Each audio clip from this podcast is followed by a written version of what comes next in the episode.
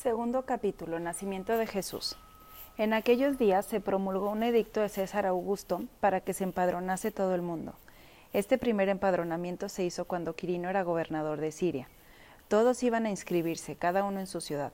José, como era de la casa y familia de David, subió desde Nazaret, ciudad de Galilea, a la ciudad de David llamada Belén en Judea, para empadronarse con María, su esposa, que estaba encinta.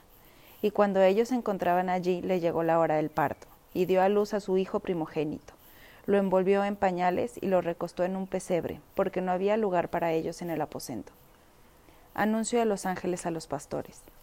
Había unos pastores por aquellos contornos que dormían al raso y vigilaban por turno su rebaño durante la noche. De improviso un ángel del Señor se les presentó, y la gloria del Señor los rodeó de luz. Se llenaron de un gran temor. El ángel les dijo, No teman, miren, voy a anunciarles una gran alegría que lo será para todo el pueblo Hoy les ha nacido en la ciudad de David el Salvador, que es el Cristo, el Señor. Y esto les servirá de señal. Encontrarán a un niño envuelto en pañales y reclinado en un pesebre. De pronto apareció junto al ángel una muchedumbre de la milicia celestial que alababa a Dios diciendo, Gloria a Dios en las alturas, y paz en la tierra a los hombres en los que Él se complace. Cuando los ángeles les dejaron marchándose hacia el cielo, los pastores se decían unos a otros, Vayamos a Belén para ver esto que ha ocurrido y que el Señor nos ha manifestado. Y fueron presurosos y encontraron a María y a José y al niño reclinado en el pesebre. Al verlo reconocieron las cosas que les habían sido anunciadas sobre este niño, y todos los que lo oyeron se maravillaron de cuanto los pastores les habían dicho. María guardaba todas esas cosas ponderándolas en su corazón. Y los pastores regresaron glorificando y alabando a Dios por todo lo que habían oído y visto según les fue dicho circuncisión de Jesús. Cuando se cumplieron los ocho días para circuncidarle, le pusieron por nombre Jesús, como le había llamado el ángel antes de que fuera concebido en el seno materno. Purificación de María y presentación del niño. Y cumplidos los días de su purificación según la ley de Moisés, lo llevaron a Jerusalén para presentarlo al Señor, como está mandado en la ley del Señor. Todo varón primogénito será consagrado al Señor y para presentar como ofrenda un par de tórtolas o dos pichones según lo mandado en la ley del Señor. Profecía del anciano Simeón. Había por entonces en Jerusalén un hombre llamado Simeón. Este hombre justo y temeroso de Dios esperaba la consolación de Israel y el Espíritu Santo estaba en él.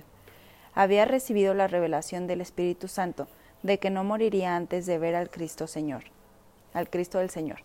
Así vino al templo movido por el Espíritu y al entrar los padres con el niño Jesús para cumplir lo que prescribía la ley sobre él, lo tomó en sus brazos y bendijo a Dios diciendo, Ahora, Señor, puedes dejar a tu siervo irse en paz según tu palabra, porque mis ojos han visto tu salvación, la que has preparado ante la faz de todos los pueblos, luz para iluminar a los gentiles y gloria de tu pueblo Israel.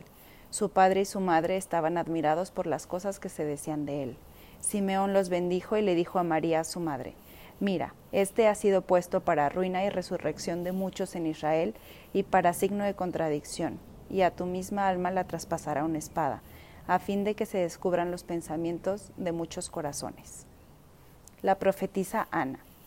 Vivía entonces una profetisa llamada Ana, hija de Fanuel, de la tribu de Aser. Era de edad muy avanzada había vivido con su marido siete años de casada y había permanecido viuda hasta los ochenta y cuatro años sin apartarse del templo, sirviendo con ayunos y oraciones noche y día. Y llegando en aquel mismo momento, alababa a Dios y hablaba de él a todos los que esperaban la redención de Jerusalén. Infancia de Jesús.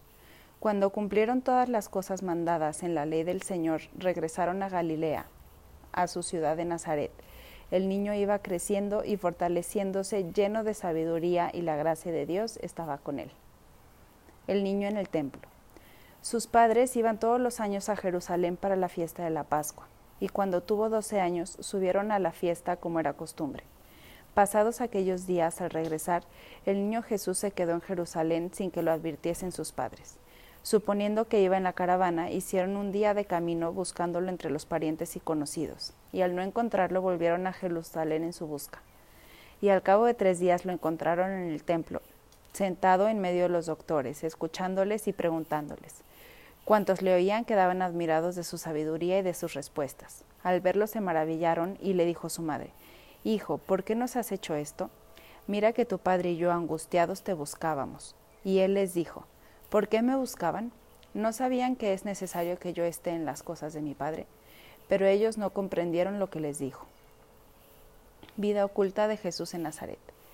Bajó con ellos, vino a Nazaret y les estaba sujeto, y su madre guardaba todas estas cosas en su corazón.